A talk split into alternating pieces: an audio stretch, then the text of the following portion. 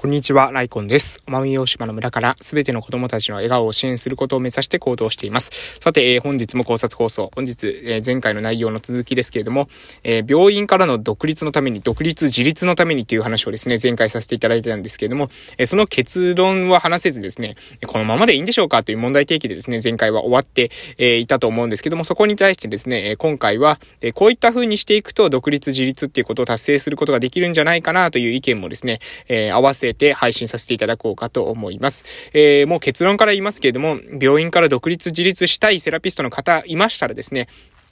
え、答えはシンプルです。それは、え、病院の言語聴覚士以上に価値の高いリハビリテーションを、え、行っていく。うん、地域の中でですね、地域の中で病院のえー、セラピスト以上に、うん、まあ私の場合は言語聴覚士ですので、病院の言語聴覚士以上に、えー、クオリティを、の高い、えー、リハビリテーション、うん、を行っていく。で、じゃあそのクオリティってこれまた難しいですよね。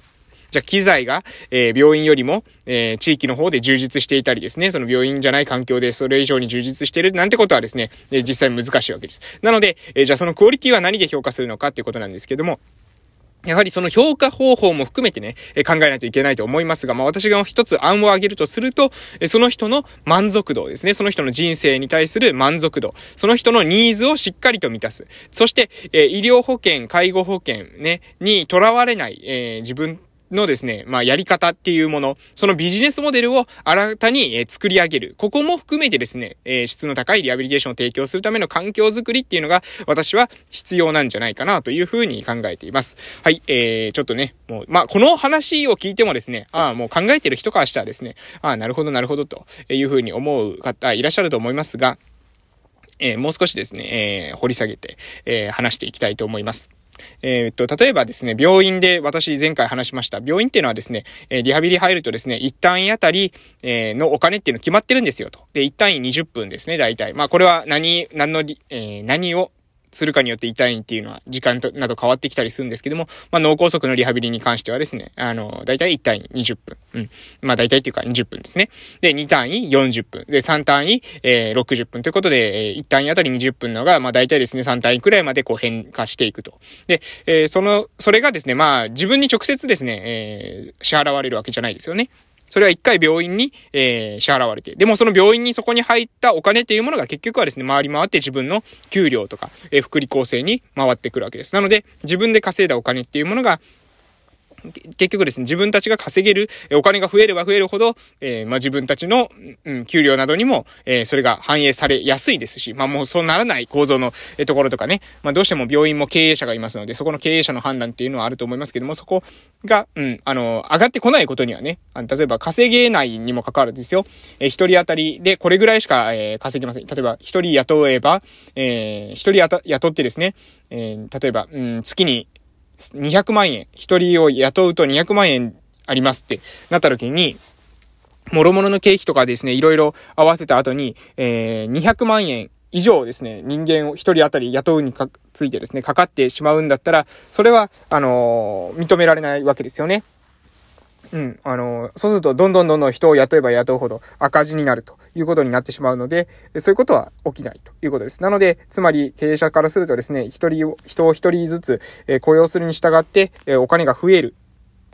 え採用した人数に応じてですね、その分稼ぎが増えるっていう仕組みじゃないと採用はできない。というふうに、まあ、まっとうなね、当たり前の経営者だったらそういうふうに考えるだろうというところでございます。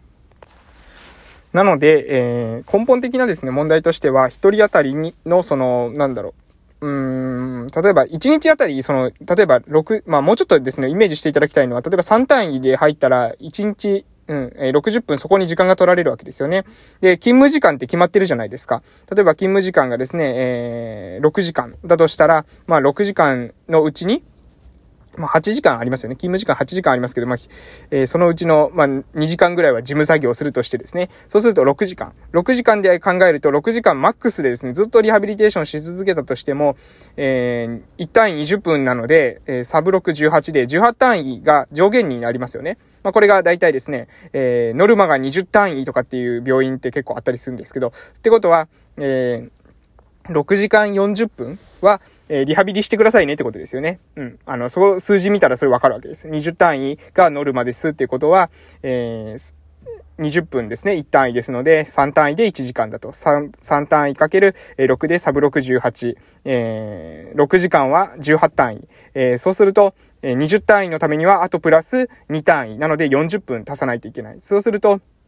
え6時間40分。6時間40分はリハビリを提供するのが、ノルマですよ。なぜそういうふうに言われるのかというと、病院全体の経営を考えたときに、えー6時間40分分のリハビリテーションを行って診療報酬を獲得してくることを、セラピスト一人ずつがしていかないと病院の経営っていうのが難しくなってしまう。もしくは、病院の経営っていうものをさらにこう成長させたい。病院を、のなんか、えー設備投資をしたいとかですね。そういったことを考えたときに、えー、じゃあノルマとして、え何単位取ってくださいねと。何単位取ってもらえないと給料がですね、なかなか、えー、払い続けるっていうことが難しくなっていきますよ、みたいな、まあそういったことをですね、まあ遠回しに言われたりするんですね。で、この構造っていうのは私はですね、まずいんじゃないかなというふうに思っているってことを前回話しました。なぜかというと、えー、病院でですね、そうやって、あのー、単位数だけでカウントするとですね、あの、一単位あたりのその人のその関わり方とかっていうことは全然評価されないんですよね。まあ、それを評価するために、あの、リハビリどれぐらい回復してるのかみたいなことをつけますけどもね、その回復してるのをつけるフィムっていう言うんですけども、そのフィムっていうもの自体がね、そもそもそのセラピストが評価するのでかなりね、コントロールできてしまうというか、コントロールしちゃダメなんですけども、でもね、事実コントロールされているっていう研究が上がってるんですよ。例えばどういう研究かというと、え、フィムっていうものに対して、で、フィムっていうものは、まあ、あの、日常生活動作、私たちの生活動作を評価する項目なんですけども、このフィムがしっかりと改善しているんだったら、えー、ある意味、その病棟、の、その一単位あたりのね、単価上げますよっていう、あの、回復、えー、脳血管の、え、リハビリの、え、1とか2とか3とかなんかそういう決まってるんですよね、病院で。で、1になれ、えー、そう、1の方が、え、一単位あたりのね、え、入院料が高かったりするわけです。病院に入ってくるお金がね、まあ、シンプルに言ったら、えー、日常生活動作を評価する項目の点数が、え入院した時よりも退院する時でこう回復しているのであればね、それと日数をけ、えー、日にちを計算して、えこれだけ、たと、まあ、簡単に言うと、これだけ短い期間で、えこれだけリハビリ効果が現れているのであれば、この病院はしっかりとしたリハビリテーションを行っているということで、えそこに、えーお金を支払うっていうような仕組みがされてるわけですね。そこに対してインセンティブ設計がされてるわけです。えしかし、そのリハビリのね、日常生活動作の改善っていう、そのフィムっていうものがかなりね、なんていうのかな、怪しいって私は思ってて、で、しかもね、その怪しさを裏付ける研究っていうのも、あの、いくつかあるんですけれども、その一つですね、私が見た研究の中では、えー、そういった項目、その、フィムによってですね、えー、病院の成果を、え、評価しますよという制度ができてから、え、全体的にですね、全体的に退院時のフィムっていう、フィムの点数というのが上がったっていうですね、えー、いかにもですね、怪しい研究結果が出てるわけです。これわかりますか？言ってる意味。え要するに、その法律ができる前と法律ができた後ではですね、えー、病院でですね、病院の、えー、何ですか？あの、病院の中にいる間で、え回復率が変わった回復するレベルが変わった。これ見かけから、えー、何ですか？見た目からすると、ま、周りから見るとね、あ、そしたらその法律がうまくいったんじゃないかっていうことを思うと思うんですけども、病院に入っている人からするとですね、病院に入っている人からすると、あんまり実感ないんですよね。うん、実感ないんです。なので、えー、これもみんなね、あの、私のと友人とか私の知人も、かもういろいろ話聞きますけれども、やっぱりね、これはね、あの、かなり怪しいんですよ。うん、実際ですね、あの、高、もうちょっとその点数をね、えー、一点上につけれないかとか、こういうことがですね、起き出すんですよね。これは、うん、私はね、どうなんだって思うんですけどね。うん、もうあまり、あの、言うとですね。えー、あの、嫌な、嫌な病院で勤めてる方は、えー、ちょっと心苦しいかもしれませんので、えー、そこまであんまり追求できないんですけれども、あんまり追求、まあしていいんですけど、別にしてもいいんですけれども、うん。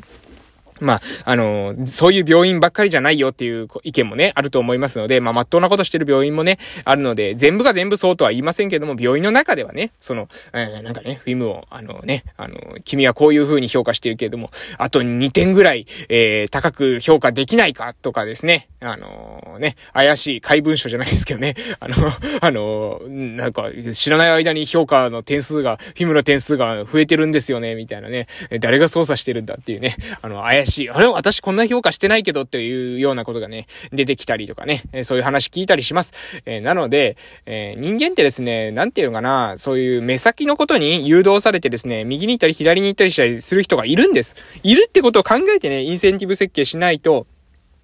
こっちがね、何でもかんでもコントロールできるとかですね、頑張っても頑張っても評価されないとか報われないっていうような状況の中で、頑張り続けられる人ってね、決して多くない。決して多くないってことは、すなわちどういうことかというと、そうすると、その医療業界とかでね、福祉業界とか、リハビリテーション業界っていうもの、もの自体がね、最終的には衰退していくんです。え、縮小していくんですね。なので、えそうならないために、制度づくりとかね、そうならないための方法っていうものは考えないといけないし、それは、結局はですね、リハビリ職が自立して、えー、自分がですね、したいリハビリテーションっていうのを行える、そういった人が、しっかりと、なんだろうな、うん、評価されるというか、評価されることが全てじゃないですけれども、でもその人たちがですね、満足して働ける、そういった環境を、えー、構築しないと、なんかね、あの、仕事はね、あの、ご飯食べるための手段です、みたいな感じの人たちが考えるとね、もうろくな、えー、